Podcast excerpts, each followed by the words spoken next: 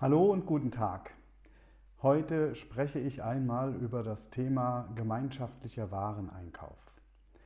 Das Thema ist hochinteressant, wenn es richtig in der Satzung verflochten ist. Wenn wir also in der Satzung einen Satz stehen haben wie etwa ähm, am Gegenstand der Genossenschaft, dass gemeinschaftlich Waren eingekauft werden, Fahrzeuge, Immobilien, äh, Handelswaren und so weiter und so fort, dann ähm, bedeutet das, dass die Genossenschaft einen wichtigen Bestandteil hat in, im Warenankauf. Was sind denn Warenankäufe? Warenankäufe sind zum Beispiel äh, der Ankauf von Fahrzeugen oder der Ankauf von einem Reisemobil, das dann später im Rahmen des Fördergeschäftsbetriebes den Mitgliedern vermietet wird. Das heißt, äh, wir können ein Reisemobil kaufen, können das vermieten, können ähm, eine Preisliste dazu erstellen. Da steht drin, jeder Fremde muss 120 äh, Euro am Tag ähm, für die Miete des Fahrzeugs bezahlen, also des äh, Reisemobils.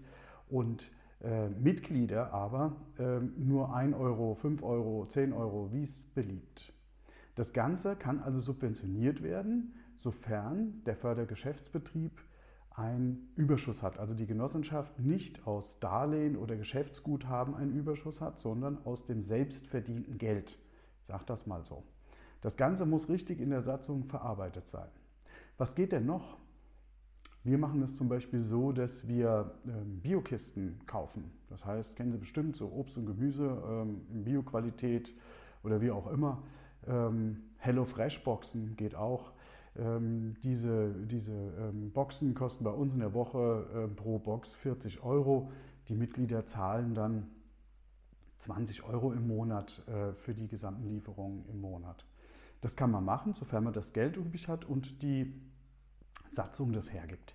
Das ist ganz wichtig. Der gemeinschaftliche Wareneinkauf ist tatsächlich ausweitbar ähm, und tatsächlich gut nutzbar.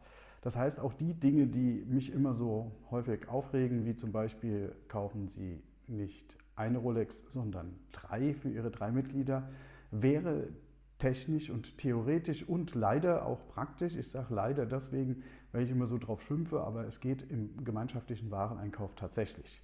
Man kann also eine Rolex kaufen, wenn das denn Sinn macht und es äh, satzungsgemäß Sinn ergibt und diese dann entsprechend an die Mitglieder vermieten. Also entscheidend ist, nicht verkaufen, sondern vermieten. Wie errechnet sich der Mietpreis? Immer so an die, äh, an die Gesamtkosten denken. Nehmen wir mal an, das äh, Gerät kostet 10.000 Euro. Die Rolex, dann können wir sie ähm, den Mitgliedern ähm, monatlich so für 5 bis 10 Euro äh, vermieten, also 120 Euro im Jahr. So kommt auf die Laufzeit der Rolex das Geld auch tatsächlich wieder rein, wenn man dann eine lange Laufzeit annimmt. Gehe ich aber davon aus, weil so eine Rolex äh, ja auch gut versichert ist. Wichtig ist, dass die dann auch regelmäßig gewartet wird. Das wollte ich nur mal sagen, bei Rolex ist das nämlich wichtig. Aber äh, konzentrieren Sie sich vielleicht auf die Dinge, ähm, die Sie tatsächlich auch äh, sinnvoll äh, darin nutzen können.